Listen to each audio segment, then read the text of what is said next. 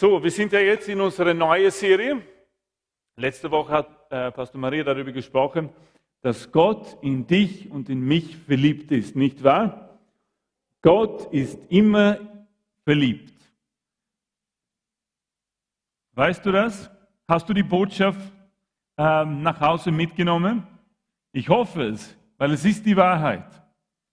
Das ist die Wahrheit. Gott ist verliebt in mich und er ist in dich verliebt. Amen. So, heute gehen wir weiter. Jetzt reden wir von einer anderen Perspektive. Äh, und das ist die Perspektive, ich bin Gottes Augapfel. Ich bin Gottes Augapfel. Darüber möchte ich ähm, heute kurz predigen und danach werden wir dann, und ich freue mich schon drauf, gemeinsam das Abendmahl feiern in der Gegenwart des Herrn. Und der erste Punkt oder eine Frage, die ich stellen möchte, und ich beginne ähm, die Predigt heute, das ist die nächste Folie. Und die Frage, die wir uns stellen mü müssen, wer sind wir eigentlich? Wer sind wir eigentlich? Und mir ist es so immer wieder so klar geworden und auch letzte Woche in unserer Live-Gruppe. Da sind wir zu diesem Thema gekommen und es war gut. Und ich glaube, wir können nicht genug, also nie genug darüber reden, wer wir eigentlich sind, weil alles steht und fällt mit der Kenntnis, weiß ich eigentlich, wer ich bin. Weißt du, wer du bist? Weißt du, wer du bist? Einige Menschen auf unserer Arbeit oder auf unserer Welt, sie identifizieren sich mit ihrer Arbeit. Wenn man vielleicht eine Frau oder einen Mann auf der Straße heute die Frage stellen würde, wer bist du eigentlich, dann identifizieren sie sich vielleicht mit mit ihrer Arbeit, mit der, ihrer Berufung sozusagen. Vielleicht würde der eine sagen, ja, ich bin ein Automechaniker. Der andere würde vielleicht sagen, ja, ich bin Ärztin. Und wer bist du eigentlich? Naja, ich bin Politiker oder was auch immer. Oft identifizieren wir uns damit, was wir tun oder was wir nicht tun. Aber wenn wir uns die Botschaft der Bibel anschauen, dann sehen wir und merken wir, dass das der falsche Ausgangsposition ist. Was wir tun oder was wir nicht tun. Nächste Folie bitte.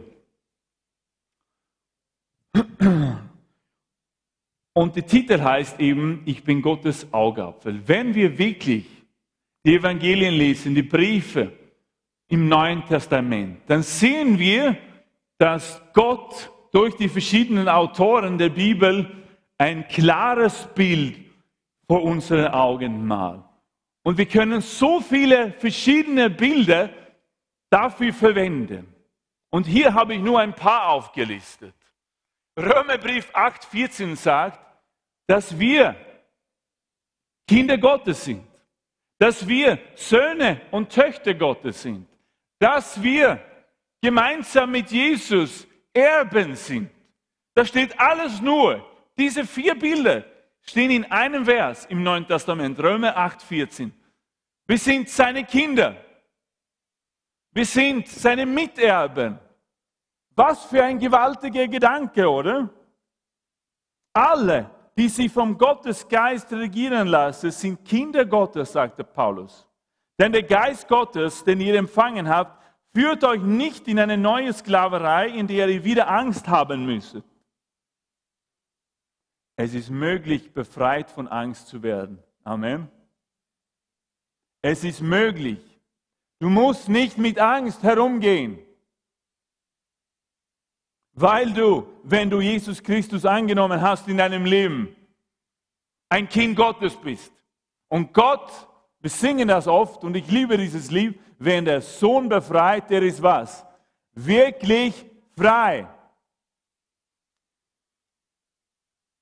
Er hat euch viel mehr zu Gottes Söhnen und Töchter gemacht. Jetzt können wir zu Gott kommen und zu ihm sagen, aber lieber Vater. Warum können wir das? Das haben wir letzte Woche schon gehört. Weil er sich entschieden hat, dich und mich bedingungslos zu lieben. Es war seine Entscheidung und seine Entscheidung steht. Amen. Weil Gott ist nicht ein Gott, der sich ändern kann, sagt die Bibel. Er ist dasselbe. Gestern. Was er gestern über dich gesagt hat, gilt auch heute und auch morgen. Amen. Und er sagt, ich habe mich entschieden oder ich bin in dich verliebt. Deshalb können wir sagen, Entschuldigung, aber liebe Vater, Gottes Geist selbst gibt uns die innere Gewissheit, dass wir Gottes Kinder sind. Als seine Kinder aber sind wir gemeinsam mit Christus auch seine Erben. Wir sind seine Erben. Ich habe Kinder daheim. Manchmal sind sie ganz, ganz süß und lieb und herrlich und manchmal nicht so süß. Lass uns das so ausdrücken, ja? Aber stell dir folgende Gedanke vor. Es ist natürlich super, ich mag es, wenn sie das Richtige tun daheim, aber auch wenn sie das Falsche tun, sind sie immer noch wessen Kinder? Meine Kinder. Was sie tun oder was sie nicht tun, was sie sagen oder was sie nicht sagen, ändert gar nicht an die Tatsache, dass sie meine Kinder sind. Und es wäre ein völliger Wahnsinn, und ich weiß, du verstehst das, für mich zu sagen, na jetzt habt ihr was Dummes gemacht, was Blödes gemacht, jetzt habt ihr euch schlecht benommen, heute Nacht schlaft ihr nicht bei uns in unserer Wohnung, sondern ihr dürft zu Nachbarn gehen und anklopfen und vielleicht bitten. Wäre völliger Unsinn, oder? Warum? Weil sie unsere Kinder sind. Amen. Deshalb haben sie immer Zugehörigkeit, Angehörigkeit, einen Anschluss bei uns als Eltern. Egal, was sie tun oder nicht tun. Amen. Sie sind immer noch klein. Wenn dein 45-jähriger Sohn immer noch da wohnt, dann ja. Aber unsere Kinder sind immer noch klein. Was sie tun oder nicht tun, ändert nicht an die Tatsache, was sie sind. Sie sind. Sie können nichts dafür. Sie sind einfach auf die Welt. Maria und ich sind schuld. Amen. Du kannst auch nicht dafür, dass du geboren bist, oder? Deine Eltern sind auch schuld. Amen. Sie sind einfach geboren. Sie haben es nicht verdient. Sie sind da. Verstehst du, was ich meine? Die Bibel sagt auch, dass wir die Braut des Lammes sind.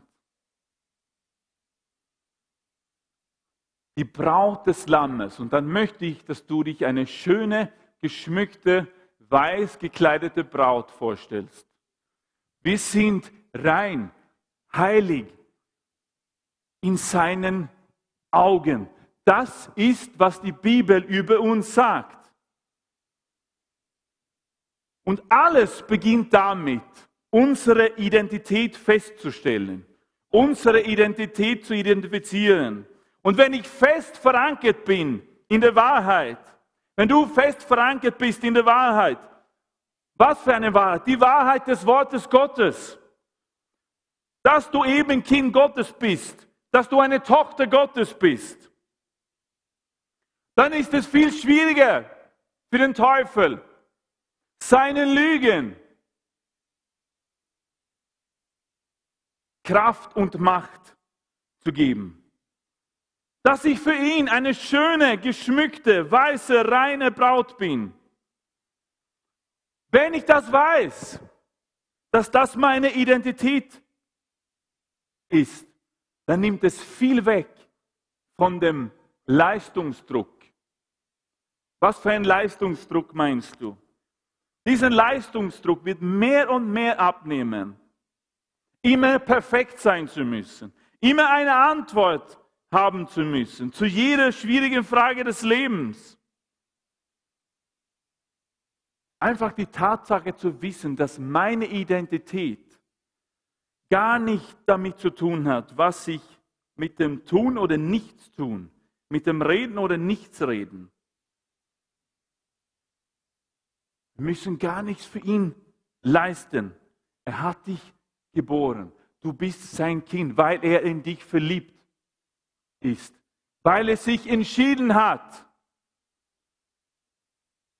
Und das gibt es so eine Befreiung. Aber du musst zu diesen Offenbarungen kommen. Gott muss es dir durch sein Wort offenbaren. Und es ist so eine Schönheit, es ist so eine Freiheit. Weil dann kann ich wirklich diese Liebe auch vom Gott annehmen, empfangen in meinem Leben und sagen, ja, ich weiß, wer ich bin. Und zu wissen, es geht nicht darum, dass meine Kinder meine Kinder sind, dass Lewe Lewe ist, hängt überhaupt nicht damit zu tun, was er in der Schule leistet oder nicht leistet. Es bleibt so. Amen. Und es bleibt so auch in deinem Leben. Wenn du Jesus Christus als Herr, als König, als Meister in deinem Leben angenommen hast, dann bist du, sagt das Wort Gottes, dann bist du ein Kind Gottes und nichts kann daran ändern. Und es ist so schön. Gestern habe ich je gesehen, Magdalena. Es war so schön gestern. Gestern durfte ich bei einer, einer Abschlussfeier dabei sein. Magdalena hat ja eine Seelsorgeausbildung abgeschlossen. Und da war die, diese große Feier dann in einer katholischen Kirche. Und äh, ich hatte die, die Magdalena vorher dann gefragt, so, weil ich einfach wissen wollte, äh, was, was erwartet mich und so. Ist es erwartet, dass ich was sage oder so? Und hat sie nachgefragt, nein, nein, es wird gar nicht erwartet. Und hat sie so ein bisschen, okay, schön, passt alles. Ja? Und ich bin mit Freude hingegangen, weil ich habe gewusst, okay, ich weiß, wer ich bin. Ich muss nichts leisten, ich muss nichts tun. Ich gehe hin, weiß, wer ich bin. Ich komme hin, gehe durch die Reihen und ich stelle mich kurz vor vor ein paar Leuten und weil ich eigentlich keine Ahnung hatte. Ich habe niemanden dort gekannt. Und ich habe auch nicht gewusst, wer ist hier. Und das war, fällt mir jetzt ein, ein bisschen naiv von mir. Ich habe auch nicht gewusst, wer der Pfarrer oder der Bischof ist, weil ich habe natürlich vergessen, dass normalerweise tragen sie ja diese lange ähm, Gewänder, nicht wahr? Und das war ein bisschen naiv. Aber ich habe einfach die, ein paar Leute begrüßt, habe mich hingesetzt und es hat gepasst. Und dann später dann, das ist lustig, dann kommt jemand zu mir und sagt, du, der, der Bischof jetzt, der diese Messe leitet, er will, er will, dass du dabei bist bei diesem Einzug. Okay, super, habe ich gedacht. Toll. Und ich bin ja natürlich, so wie ich bin, äh, ich bin, ich bin im Anzug gekommen, weil natürlich das, ja, hat so für uns, für mich gepasst als Pastor und so. Hätten sie mich aufgefordert, auch so ein Gewand zu tragen, dann wäre es auch kein Problem gewesen. Ja, Überhaupt nichts. Es geht nicht um die, die Sache für mich. Ja? Okay, aber es ist auch ja, so lustig. Dann haben sie vorgestellt und begrüßt. Ja, und Pastor, du bist da und das ist super. Du musst hier in die erste Reihe gehen, okay? Und ich, ich nehme an, das hat sicher sehr lustig ausgeschaut, weil dann gehen dann vier oder fünf Pfarrer, Diakonen von der katholischen Kirche in schöne Gewänder und dann ein koptischer äh, Pfarrer war auch dabei und dann orthodox in ganz schwarz und Hut. Und dann komme ich in meinem Anzug, ja, ganz fröhlich und freudig, ja. Oder Magdalena? Und ich habe gedacht, ja, das ist lustig. Aber, und dann beginnt der Gottesdienst, ich setze mich hin und die da hinten auf der Bühne so, wie es so gehört. Und wir singen Lieder und ähm, ja, Sachen geschehen dann und dann ähm, Feier mit, mit den Zeugnissen dann, die werden ausgeteilt und Abendmahl wird dann auch dann gefeiert. Und danach dann, dann sagt der Bischof dann übrigens eine super Predigt und ich wollte die ganze Zeit Amen hinausrufen, aber ich habe mich zurückgehalten. Ich habe gedacht, wie wird das dann hier rüberkommen eigentlich? Na, das war ein super Predigt vom Wort Gottes gesprochen, gepredigt von Markus 4 und der Saat und in den verschiedenen Böden und so. Und wir müssen das Wort ernst nehmen in unserem Leben, umsetzen und freimutig mit dem Wort Gottes umgehen. Das war super. Und dann, nach dem Abendmahl, dann kommt zum nächsten Teil, nächsten Teil und da sagt er, okay, und jetzt haben wir Fürbitte. Jetzt müssen wir für diese äh, Absolventen beten, ja. Und jetzt möchte ich drei haben von euch. Und sofort habe ich einfach gespürt. Und ich eben, ich bin mit dieser Haltung zu diesem Feier gegangen. Ich weiß, wer ich bin und ich fühle mich sicher, dass ich ein Kind Gottes bin. Ich muss nichts leisten, ich muss nichts sagen. Außer Herr, du willst es. Versteht ihr, was ich meine? Meine Sicherheit liegt nicht darin, was ich mache oder nicht mache für Gott, sondern wer ich bin. Und plötzlich spürte einfach in meinem Geist, jetzt ist es Zeit. Und ich habe gesagt, okay, jetzt bin ich dran. Wenn er diese Einladung macht, dann möchte ich nach vorne gehen und für die Absolventen beten. Und ich stelle mich auf und plötzlich schaut mir der Bischof an und sagt, Pastor, du musst hierher kommen, komm her. Und war völlig überrascht. Und ich gehe nach vorne und ich bete kurz, ich kann mich nicht erinnern, was ich gebetet habe, aber ich habe gebetet. Und das war so toll. Menschen, wir haben was zu geben. Ich bin mit dieser Haltung hingegangen. Herr, was kann ich lernen? Herr, wenn du willst, dann kann ich was geben. Aber ich weiß, wer ich bin. Ich bin dein Sohn, ich bin dein Kind. Herr, ich bin offen. Und nachher dann, dann kamen dann einige und sagten, und das war so super und super. Und es war schön zu sehen, wie Gott neue Türen öffnet. Amen. Aber ich glaube, er macht das, wenn wir sicher sein, wenn wir diese Geborgenheit haben, wenn wir wissen, wer wir sind. Dass ich nicht ständig was machen muss oder sagen muss und das korrigieren oder was auch immer. Nein, können wir Gemeinschaft mit anderen haben und zu sehen, es gibt ein Verlangen nach dem Wort Gottes, nach dem Heiligen Geist. Amen. Und das ist so schön. Ich habe mich so gefreut gestern für diese Feier. Gut gemacht übrigens, Magdalena. Wenn wir wissen, wer wir sind,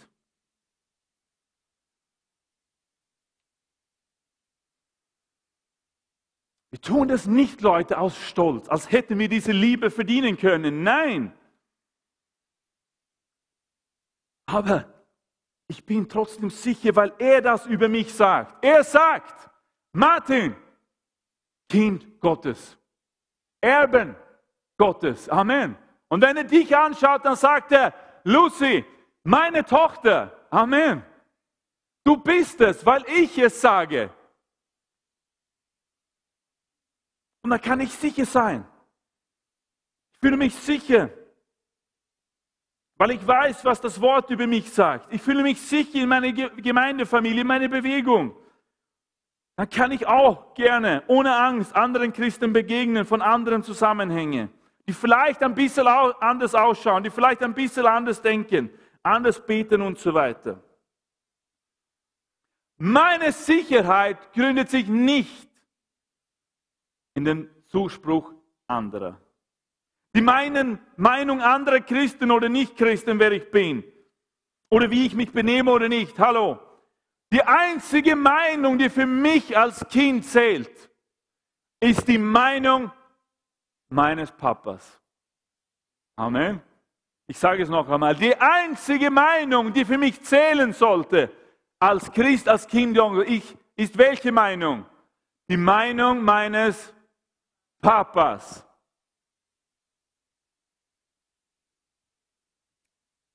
Manchmal, und das tut es wirklich mein Herz weh, wenn meine Kinder beginnen zu streiten daheim.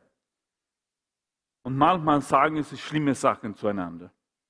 Einfach verletzende Sachen. Das tut mein Herz natürlich weh. Und eine Sache ist, manchmal sagen sie dann zueinander, du bist nicht schön.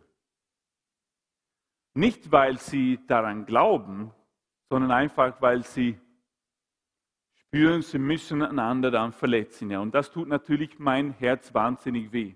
Und sofort natürlich greife ich ein und sage, nein, das stimmt nicht.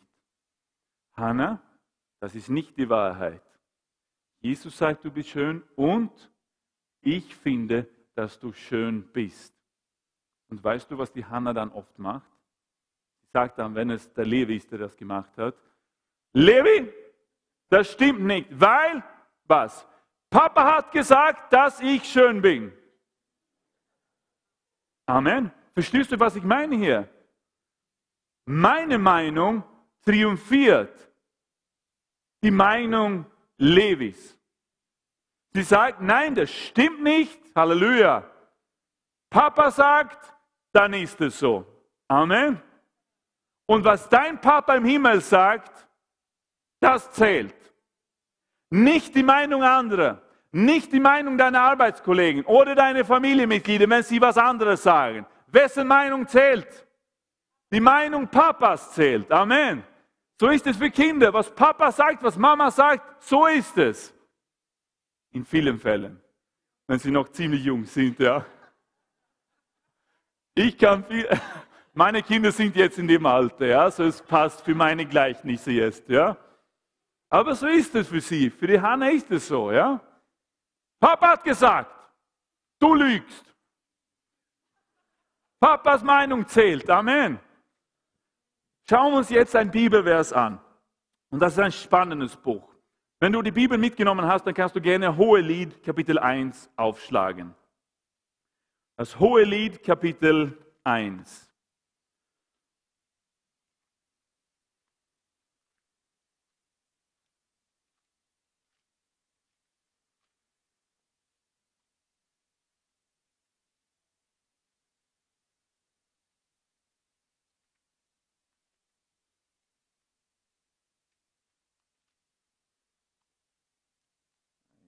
Augenblick.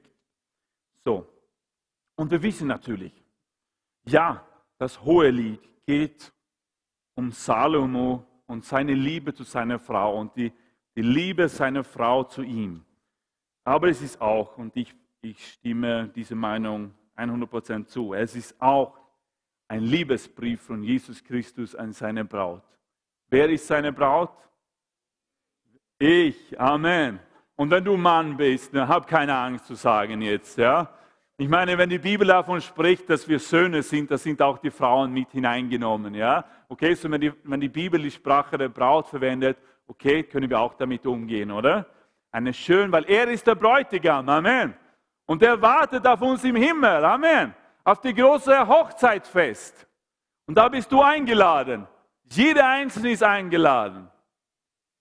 Aber du musst die Einladungskarte in der Hand nehmen und sagen, ja, ich möchte kommen. Das entscheidest du.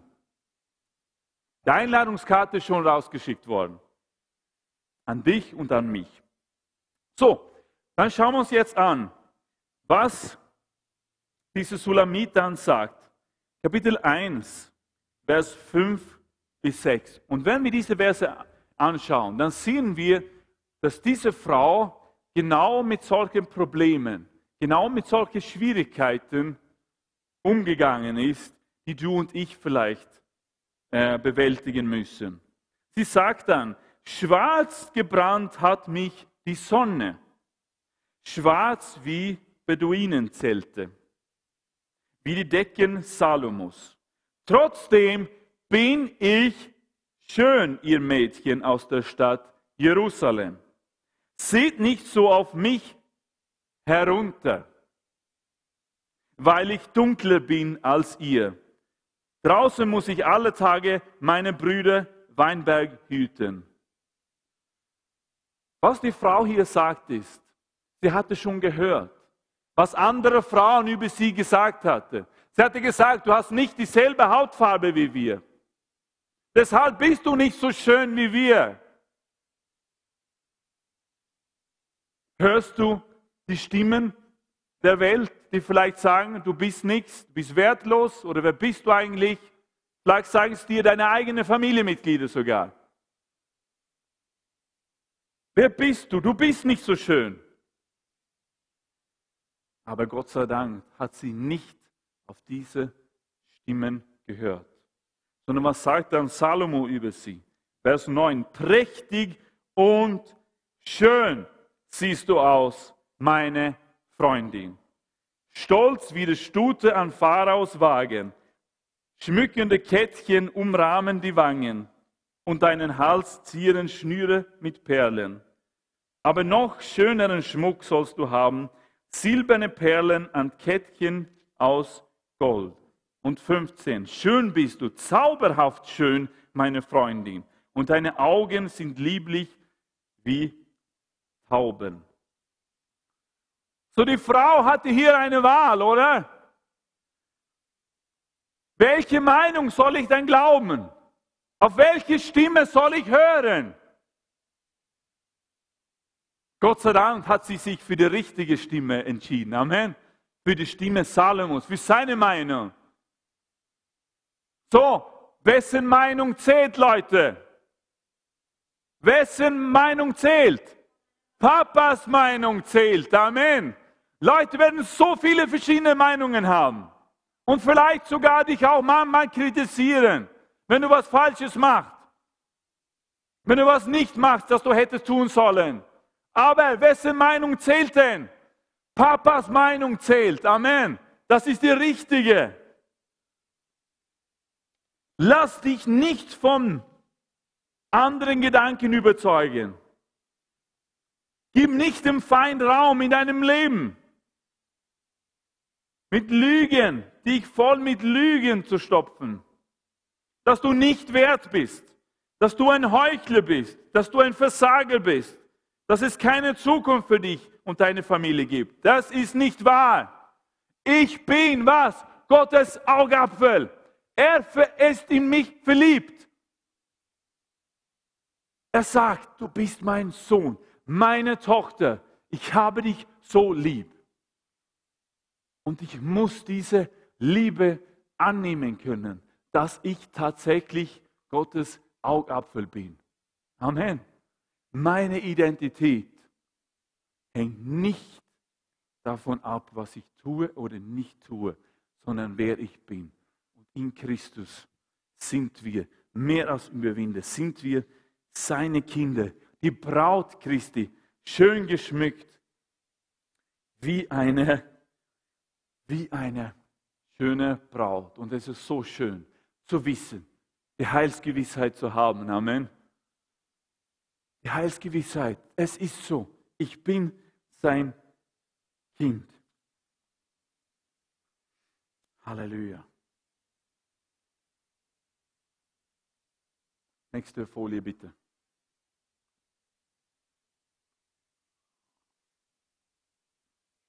Sein Verlangen steht nach mir.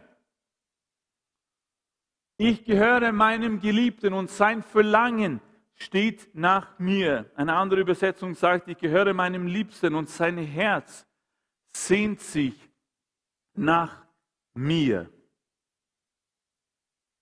Hat Verlangen. Gott sagt hier, ich habe Verlangen nach euch.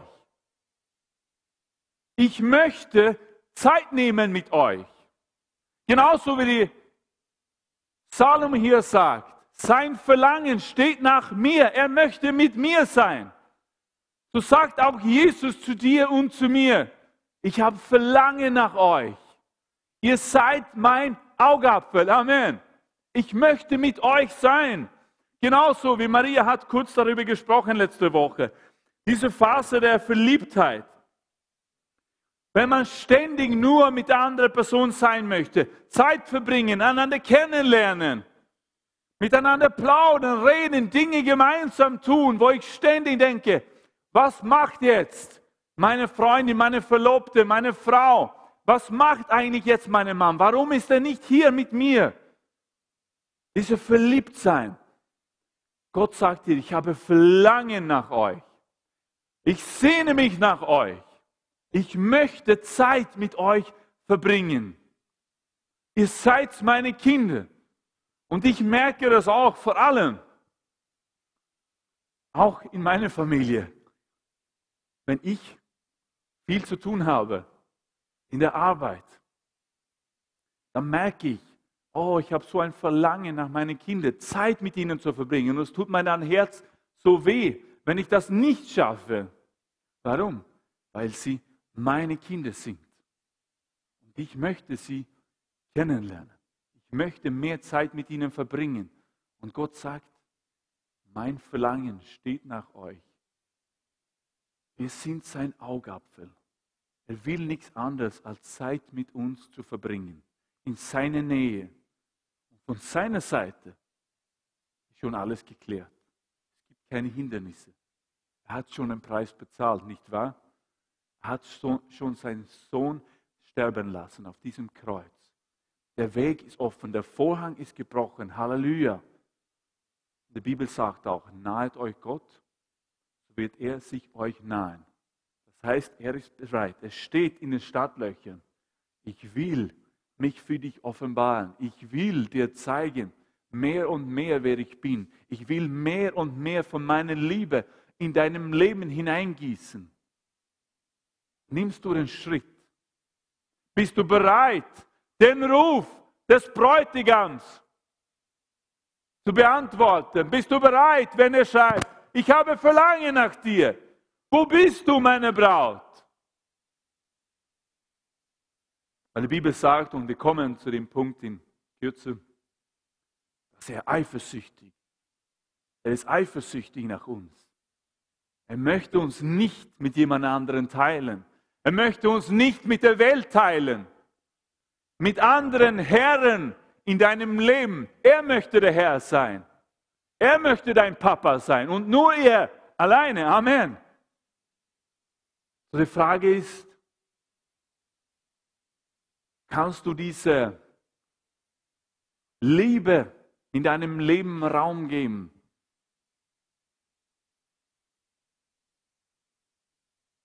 Willst du auch Zeit mit ihm, mit dem Bräutigam verbringen, der schon so verliebt ist in dich? Willst du das tun? Nächste Folie bitte. Er sagt hier, ein eifersüchtiges Verlangen hat der Geist, der in uns wohnt. Eifersüchtiges Verlangen. Er ist nicht bereit. Und eigentlich ist es der Wunsch jedes Bräutigams, oder? Ich möchte nicht Maria mit jemand anderen teilen. Amen. So ist es gesund. Amen. Und genau so ist es wie Jesus. Der heilige, perfekte, vollkommene, schöne Bräutigam, der rein ist. Er möchte dich nicht mit jemand anderen teilen, er hat Verlangen nach dir. Und mehr und mehr kontinuierlich Zeit verbringen. Es war lustig, am Anfang der Woche habe ich meiner Frau einen Kuss gegeben und die Hanna hat uns beobachtet und sie sagt dann, was? Küsst ihr einander? Ihr habt ja schon geheiratet. Und dann sagt Maria dann, ja, Hanna, aber wir sind noch verheiratet. Es ist lustig, ich glaube, viele Männer denken oder ich glaube, es gibt da ein bisschen Entwicklungsbedürfnis, sagen, ja, ich weiß, ich sage nicht so oft, dass ich dich liebe, aber ich habe das ja einmal gesagt bei der Hochzeit. Dann habe ich ja vor allem laut und deutlich verkündet, dass ich dich liebe. Und ich habe ja nicht meine, meine Meinung geändert. Sollte sich was ändern, dann gebe ich dir Bescheid. Nein, oder? Gott hat Verlangen nach uns. Nicht nur, nicht nur an dem Tag, wo du dein Leben Jesus gegeben hast. Nicht nur. Verstehst du, was ich meine? Er hat Verlangen, weil du, weil wir seine Braut sind. Und er möchte Zeit mit uns verbringen. Er möchte uns, er kennt ja uns. Aber ihr versteht, was ich meine. Mehr und mehr kennenlernen. Er möchte mehr und mehr, dass wir zu dem Punkt kommen, dass wir mehr und mehr wieder verliebt in ihm werden. Und da ist so gut, der erste Punkt vor Augen zu haben. Was ich gestern gemacht habe, was ich gestern nicht gemacht habe, ändert nichts an die Tatsache, dass er jetzt, heute, dort wo ich bin, möchte er Gemeinschaft, tiefe Gemeinschaft mit mir pflegen. Amen. Weil ich sein Kind bin, weil ich seine Tochter, weil ich sein Sohn bin gestern gemacht habe, spielt keine Rolle. Heute möchte, ich, möchte er Gemeinschaft mit mir haben. Amen. Er hat Verlangen nach mir, nach dir. Er ist ein eifersüchtiger Gott.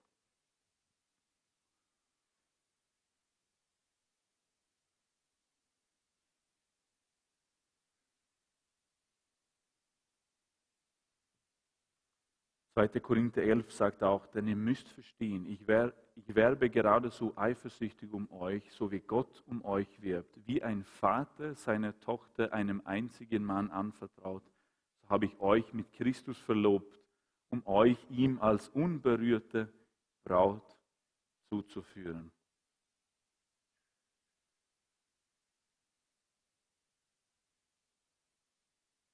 Sein Verlangen ist immer da.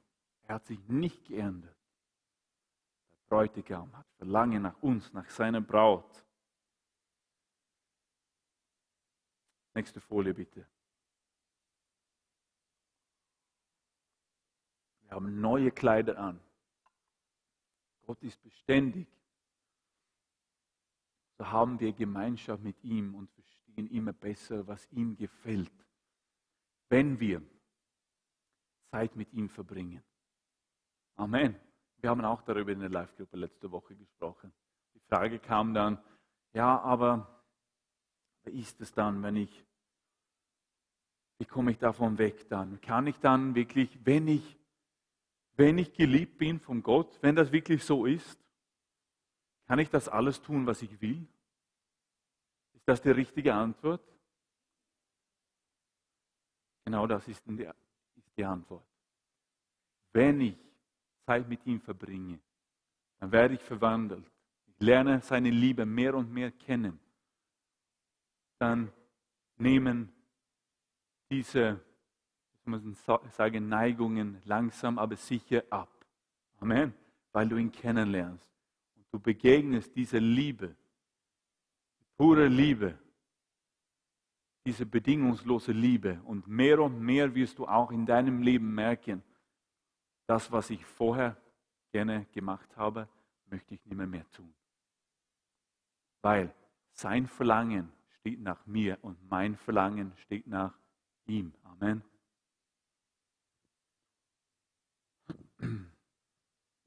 Nächste Bitte. Wir werden gleich oder bald ins Abendmahl hineingehen. Ich möchte noch mit einem dritten Punkt abschließen. Ich, immer, ich bin immer noch geliebt, auch wenn ich fleischlich bin. Ich möchte hier ein paar Gedanken aus Matthäus Kapitel 26 weitergeben. Und das sind sehr bekannte Versen, wo wir dem Apostel Petrus begegnen. Und Petrus, wir wissen ja, er hatte diese tolle große Offenbarung, dass Jesus tatsächlich der Sohn Gottes ist. Wir kennen einen Petrus in seiner Eifer, in seinem äh, seiner Hingabe an dem Herrn. Und in Kapitel 26 dann, ähm, im Gethsemane dann, wo sie gemeinsam dann beten und kurz vorher, dann sagt ja Jesus schon voraus, was geschehen wird. Und heute Nacht werdet ihr mir alle irre werden, sagt er. Und Petrus widersprach ihm, selbst wenn alle anderen an dir irre werden, ich niemals. Ich niemals, sagte Petrus. Und ich bin davon überzeugt, er hat es mit ganzem Herzen gemeint, oder? Glaubt ihr das nicht? Er war davon völlig überzeugt. Das war sein Wille. Das war sein Wunsch. Ich, Jesus, ich halte zu dir. Ich werde es sicher schaffen, auch wenn diese andere elf es nicht schaffen. Ich werde es schon tun, Jesus. Du kennst mich, Jesus. Du weißt, wer ich bin, Jesus. Und dann später, wenn sie dann beten im, im Gethsemane dann so betet, sagt Jesus, der Geist ist willig, aber das Fleisch ist schwach. Und genau das war das Problem beim Petrus. Sein Fleisch war schwach. Petrus hatte keine Rebellion in seinem Herzen. Das war nicht das Problem. Was war denn das Problem beim Petrus? Das Problem war, dass er so davon überzeugt war, dass seine Hingabe am Herrn so stark war, dass er das alleine schaffen würde, in eigener Kraft. Er war so tief davon überzeugt. Aber er hatte keine Kenntnis über sein eigenes Fleisch, jene Neigung in Drucksituationen zu sündigen. Er glaubte aufrichtig, dass er nie dem Herrn verleugnen würde. Er dachte, dass er niemals am Ziel vorbeischießen würde. Petrus in seine Unreife hatte mehr Vertrauen in seine Hingabe an den Herrn als die Hingabe des Herrn an ihn. Ich sage es noch einmal. Er hatte mehr Vertrauen in seine eigene Hingabe an den Herrn als in die Hingabe des Herrn an ihn. Und wir haben alle diese mangelnde Erkenntnis gehabt, oder? Wir haben alle gedacht, ich werde nie dem Herrn verleugnen, oder? Hast du so jemals gedacht? Ich werde immer für dich da sein, Herr. Immer werde ich für dich sprechen. Ich werde dein Sprachrohr sein. Du wirst sehen, Herr. Und in unserer Unreife haben wir so gedacht oder vielleicht diese Aussagen gemacht. Aber dann merken wir plötzlich, oder? Ups, jetzt habe ich dich doch verleugnet, Herr. Genauso der Petrus. Unreif. Stattdessen zu wissen, wer wir sind und dass unsere Verankerung in seine Hingabe an uns zu machen. Versteht ihr den Unterschied? Nicht in eigener Kraft zu sagen, ich schaffe es. Bin so davon überzeugt. Nein, Herr, ich bejahe, ich nehme deine Liebe so wahr in meinem Leben an. Ich weiß, das ist deine Gnade nur, dass ich geliebt bin, dass ich dein Kind bin, dass ich deine Tochter bin.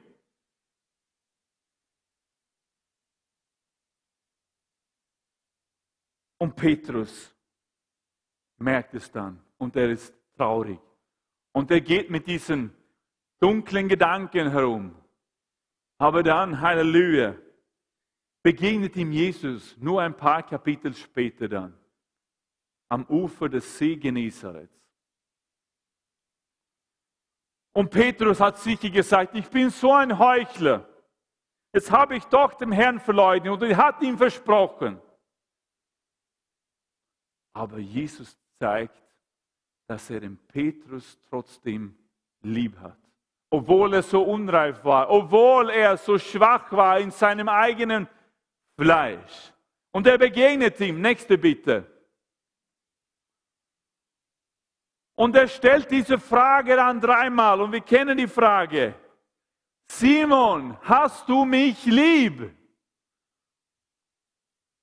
Aber ich weiß, ich bin davon überzeugt, der Jesus hat schon gewusst, dass Petrus den Jesus lieb gehabt hat. Amen. Noch einmal, es war keine Rebellion in seinem Leben. Sein Fleisch war schwach.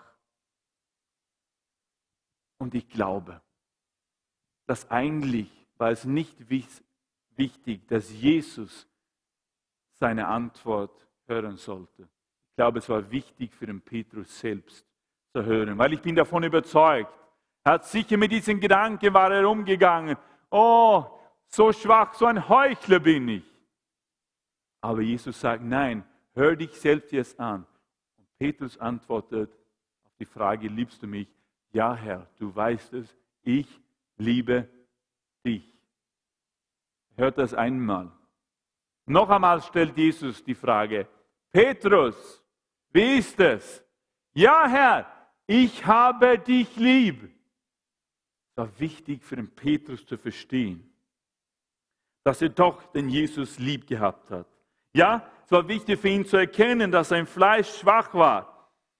Dass es nicht darum gegangen ist, stark in eigener Kraft zu sein. So das heißt, vielleicht hast du dich Gedanken gemacht. Vielleicht fühlst du dich manchmal schlecht, nicht gut genug.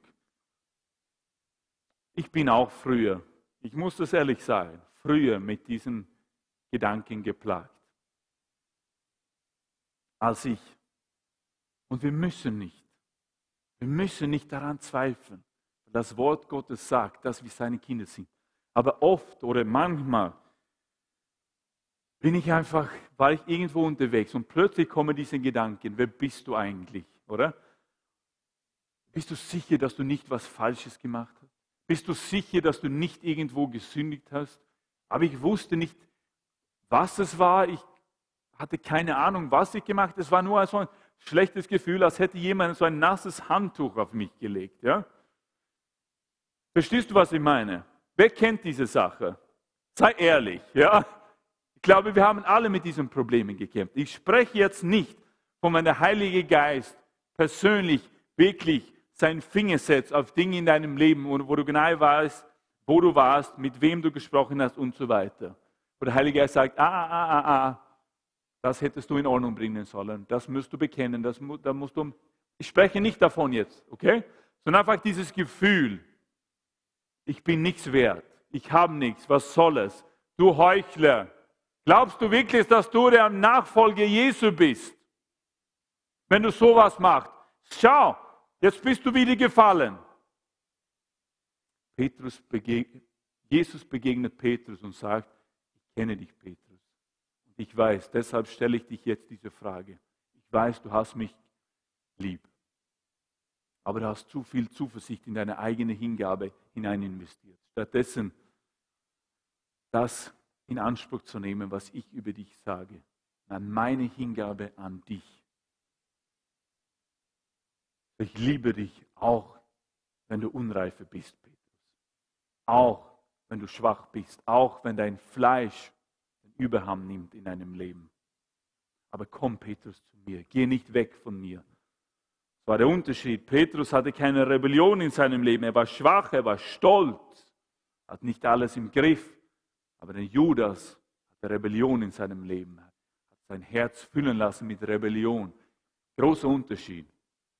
Nur die Tatsache, dass du dich die Frage stellst, dass du unruhig bist über dieses Thema, Herr, bin ich wirklich ein Heuchler, habe ich dich wirklich lieb? Nur die Tatsache, dass du dich darüber Gedanken machst, ist ein Zeichen dafür, dass du den Herrn liebst. Amen. Amen. Hättest du dich keine Sorgen gemacht, wäre alles dir wurscht in deinem Leben, dann hätte ich mich Sorgen gemacht. Aber weil du Jesus nachfolgen willst. Weil du ein Jünger Jesus bist, machst du dich solche Gedanken. Amen. Deshalb ist es ein Zeichen dafür, dass du Jesus liebst. Ja, manchmal fallen wir alle, machen Sachen, die wir dann bereuen. Amen. Aber es endet nicht an die Tatsache, dass Jesus uns genauso viel liebt, als wenn wir das Richtige tun. Amen. Und im Geist wandeln. Er liebt uns genauso viel, wenn wir unreife agieren, als wenn wir die richtigen Entscheidungen treffen. Amen. Genau das sagt er dem Petrus und zeigt er dem Petrus. Und er sagt, ja, ich weiß, du hast mich lieb, Petrus. Jetzt stell dich auf, kümmere dich um die anderen Brüder. Patrick und Tim, kommt ihr?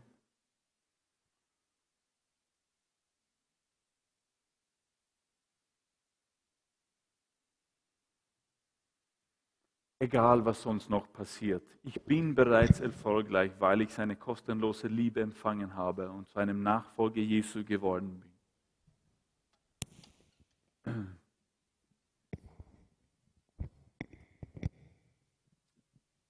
Er war verliebt, er ist verliebt in den Petrus, er ist verliebt in dich. Er liebt mich und ich liebe ihn. Simon, Sohn des Jonas, hast du mich lieb?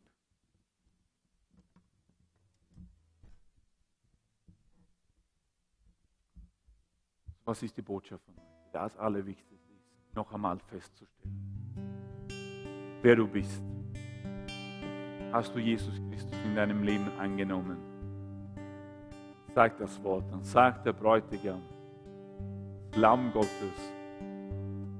dass du sein Erbe bist, dass du sein Sohn bist, dass du seine Tochter bist. Und nichts kann was daran ändern. Weder blöde Aussagen von Freunden, Familienmitgliedern oder sonst welche Menschen. Noch die Tatsache, wenn du vielleicht was Falsches machst. Nichts ändert daran, dass du sein Kind bist. Und er, weil er so verliebt ist in uns, hat ein Verlangen nach uns, mehr Zeit mit uns zu verbringen. Der Bräutigam sehnt sich nach seiner Braut, die schöne, geschmückte, weiße, reine Braut. Vergiss nicht, auch wenn wir manchmal in unserer Schwachheit, in unserem Stolz versagen, ihn verleugnen. Lauf nicht weg von ihm, komm zu ihm. Lauf nicht weg wie der Judas. Tu genau das, was der Petrus gemacht hat. Komm zu Jesus, begegne ihm wieder. Nimm noch einmal seine Liebe in Anspruch an, begegne seine Liebe. Die Liebe hat sich nicht geändert. Jesus hat sich nicht geändert. Verbring Zeit dann in seine Nähe. Such ihn. Such seine Gegenwart, seine Nähe. Und du wirst merken, dass es beim nächsten Mal jetzt einfacher nicht zu fallen, nicht dem Fleisch in unserem Leben Raum zu geben. Hätten wir nur dem Fleisch austreiben können. Amen. Aber leider können wir nicht. Wir können nur Dämonen austreiben. Unser Fleisch können wir nicht austreiben. Aber wir können sicherstellen, dass das Fleisch mehr und mehr in unserem Leben abnimmt. Amen. Und weniger und weniger Einfluss in unserem Leben ausüben, indem wir was? Zeit mit dem Bräutigam verbringen. Amen. Seine Liebe empfangen und die Liebe wieder zurückgeben an Jesus. Wir werden jetzt das Abendmahl gemeinsam feiern. Und ich möchte jetzt, dass du kommst und du kommst zu ihm, wenn du ein Christ bist, wenn du schon Ja gesagt hast zum Jesus, dann kommst du als Kind, als sein Sohn, als seine Tochter. Wirst du zu ihm kommen, ihm begegnen und Zeit mit ihm verbringen. Wir haben jetzt keinen Stress. Der Predigt war ziemlich kurz heute. Lass uns jetzt Zeit mit ihm nehmen, in seiner Nähe, wenn wir gemeinsam das Abendmahl feiern. Bevor wir das tun, möchte ich, dass wir einfach unsere Augen schließen. Und ich glaube, es gibt vielleicht jemanden hier oder ein paar und ihr kämpft mit Selbstmordgedanken. Ich möchte dir sagen, weil es der Herr ist, der Heilige Geist es sagt, tu es nicht. Jesus sagt, ich habe dich so lieb. Dein Leben ist wertvoll. Du bist wertvoll in meinen Augen. Glaub nicht, glaub nicht daran, was diese anderen Menschen zu dir sagen. Es ist nicht die Wahrheit. Mein Wort ist die Wahrheit, sagt Jesus heute zu dir. Du bist meine Tochter. Ich habe einen großartigen Plan für dein Leben. Dein Leben ist so kostbar in meinen Augen. Lauf nicht weg von mir, sagt Jesus. Komm zu mir mit all deinen Sorgen, mit all deinen Nöten, mit der Dunkelheit, die dich umgibt. Du bist so kostbar. Ich glaube, es gibt auch jemanden, der vor dem Computer sitzt. Du bist kostbar. Du bist gewollt. Es ist nicht der Wille Jesus, dass du dein Leben enden sollst. Ich habe großartige Dinge für dich. Ich möchte dich zu meinem Sohn oder zu meiner Tochter machen. Gib mir nur eine Chance, sagt Jesus. Tu das nicht. Glaub nicht diese Lügen, die deinen Freunden zu dir sagen. Es stimmt nicht. Es ist nicht cool, es ist nicht heroisch, das Leben zu beenden.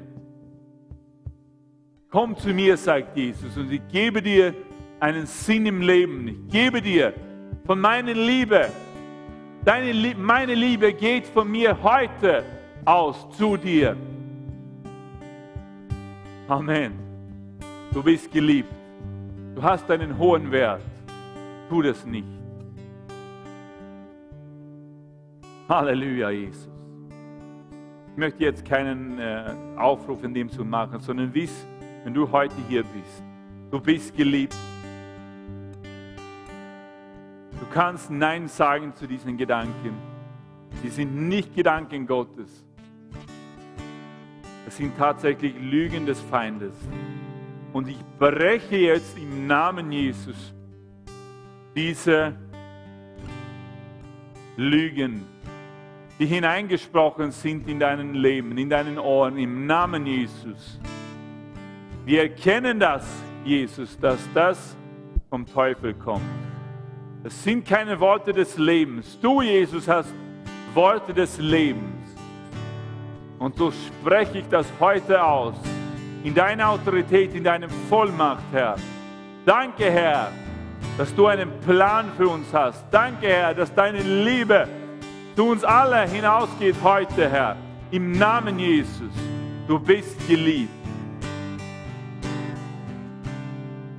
Halleluja, Herr. Wir danken dir, Herr, dass dein Wort die Wahrheit ist, Herr.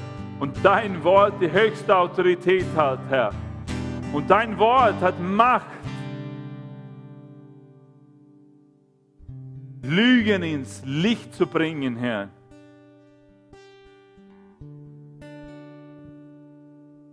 Halleluja, Herr. Vater, wir danken dir. Halleluja. Herr, ich danke dir, dass wir jetzt in eine Zeit tief in Gemeinschaft mit dir hineingehen dürfen, Herr. Komm und begegne uns jetzt, ganz persönlich, Herr. Halleluja.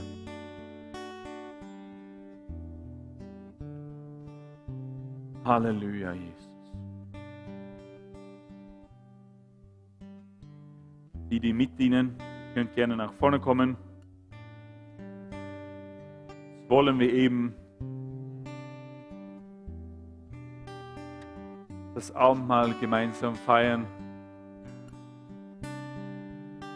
und ihm ganz persönlich auf eine neue Art und Weise begegnen. Noch einmal, wie ich schon erwähnt habe, die Liebe Gottes, seine Nähe, sein Reden ist nicht nur für einmal, nicht nur an dem Tag, wo du dein Leben Jesus gegeben hast. Nein, er möchte diese Gemeinschaft mit uns allen pflegen. Weil er Interesse hat an seiner Braut. Amen. Deshalb möchte heute mit dir reden. Heute mit dir Zeit verbringen. In deiner Nähe. Weil du seine Braut bist. Weil du sein Sohn bist. Weil du seine Tochter bist.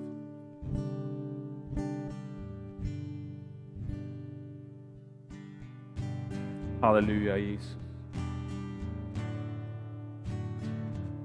Halleluja, Jesus. Jesus, wir danken dir, Herr, jetzt. Ich bitte dich, komm und begegne uns. Ganz besonders jetzt beim Abendmahl, Herr. Ich danke dir dafür. Wir tun das im Glauben, Herr. Weil du uns es beauftragt hast zu tun. Und hast uns versprochen, ganz persönlich, ganz gegenwärtig zu sein, Herr. Komm jetzt, Herr. Heile die Kranken, Herr. Heile die Schwachen, Herr. Gib den Hoffnungslosen neue Hoffnung. Halleluja. Sprich Worte des Lebens in unseren Leben hinein, Herr. Wir danken dir dafür, Jesus. Oh, du bist so gut zu uns, Herr. Halleluja, Jesus. Wir preisen dich, Jesus. Du bist so gut zu uns, Herr. Halleluja, Jesus. Halleluja, Jesus.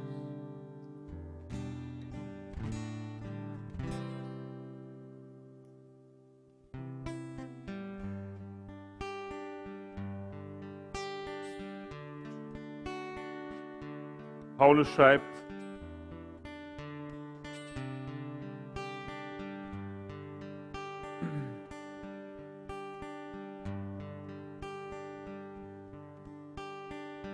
In der Nacht, in der Jesus der Herr ausgeliefert wurde, nahm er das Brot, sprach darüber das Dankgebet, brach es in Stücke und sagte, das ist mein Leib, der für euch geopfert wird. Tut das immer wieder, damit und euch gegenwärtig ist, was ich für euch getan habe. sein Leib wurde für mich gebrochen, weil ich sein Augapfel bin. Sein Leib wurde für dich gebrochen, weil du sein Augapfel bist. Und das ist die Tatsache.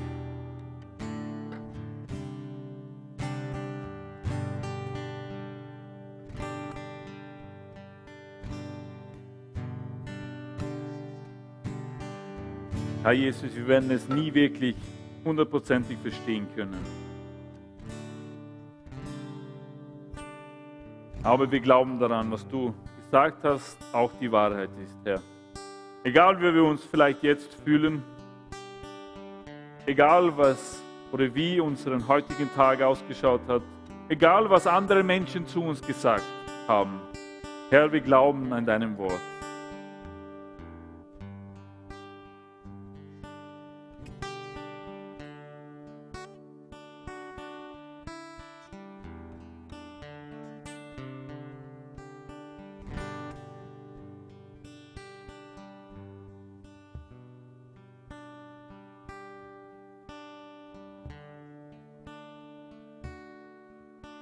Jesus, wir danken dir, dass du bereit warst, den ganzen Weg zu gehen, Herr. Dass du nicht im Garten Gethsemane aufgegeben hast, Herr. Nein, du hast es genau gewusst, was es dir kosten wird und trotzdem warst du bereit, Herr, dich ganz und völlig hinzugeben, dich ganz und völlig ausliefern zu lassen, Herr. An die Römer, an die römischen Soldaten, Herr. Herr, wir können es nur zum Teil verstehen, was du durchgegangen bist, Herr. Die Schmerzen, die du gelitten hast, Herr.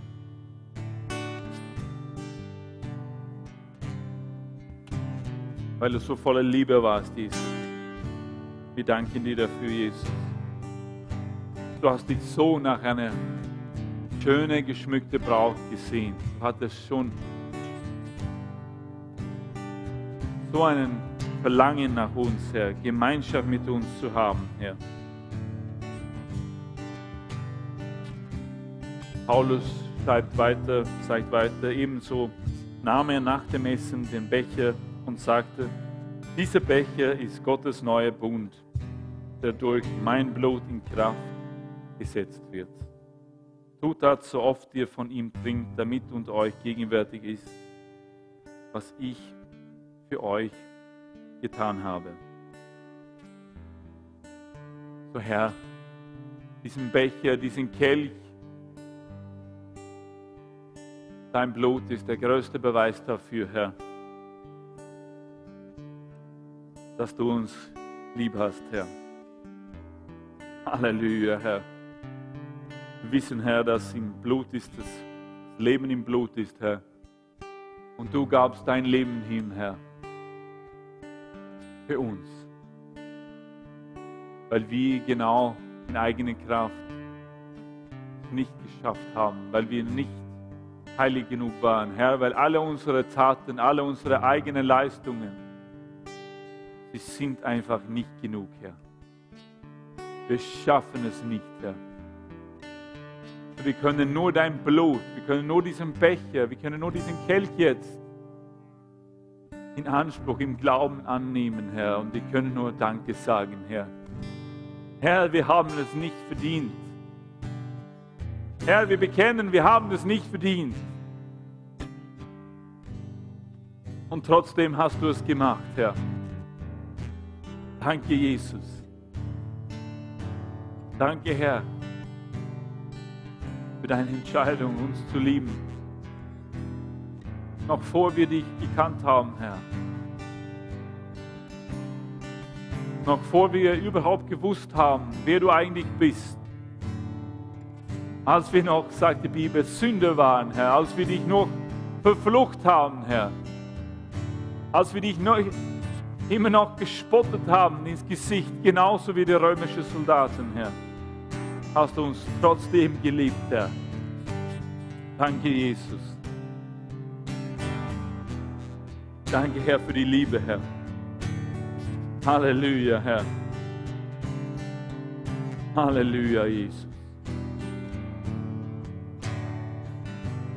Und um das Abendmahl gemeinsam hier bei uns feiern zu dürfen, musst du überhaupt nicht, was du auch in der Predigt gehört hast, nicht perfekt sein, nicht vollkommen sein. Aber wir glauben schon daran, dass es für eben für Kinder Gottes sind. Und wie wird man dann ein Kind Gottes ganz einfach? Indem du Jesus Christus persönlich in deinem Leben einlädst und ihn zum König und Meister machst.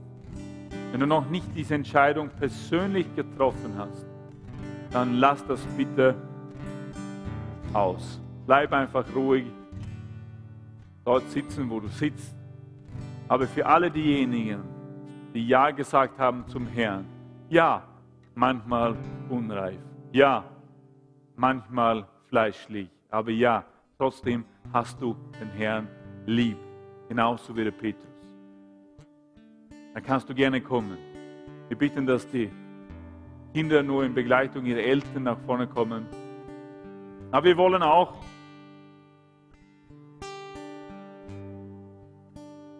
unsere eigenen Herzen prüfen, dass nichts zwischen uns und Gott ist und nichts nicht zwischen uns und unseren Geschwistern. Lass uns jetzt kurz unsere Herzen prüfen. Lass uns zum Heiligen Geist beten, Herr, prüfe, prüfe mein Herz, Heiliger Geist.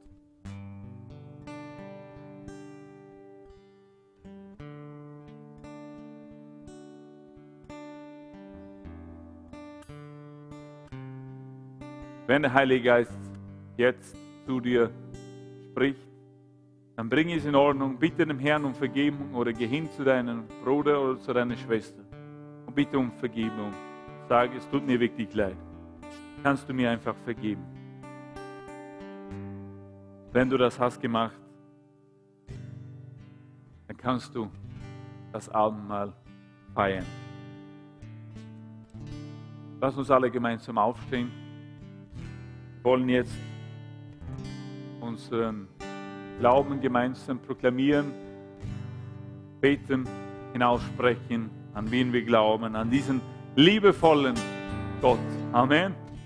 Ich glaube an Gott, den Vater, den Allmächtigen, den Schöpfer des Himmels und der Erde und an Jesus Christus, seinen eingeborenen Sohn, unseren Herrn, empfangen durch den Heiligen Geist, geboren von der Jungfrau Maria, gelitten unter Pontius Pilatus, gekreuzigt, gestorben und begraben, hinabgestiegen in das Reich des Todes, am dritten Tagen auferstanden von den Toten, aufgefahren in den Himmel, er sitzt zu Rechten Gottes, des allmächtigen Vaters.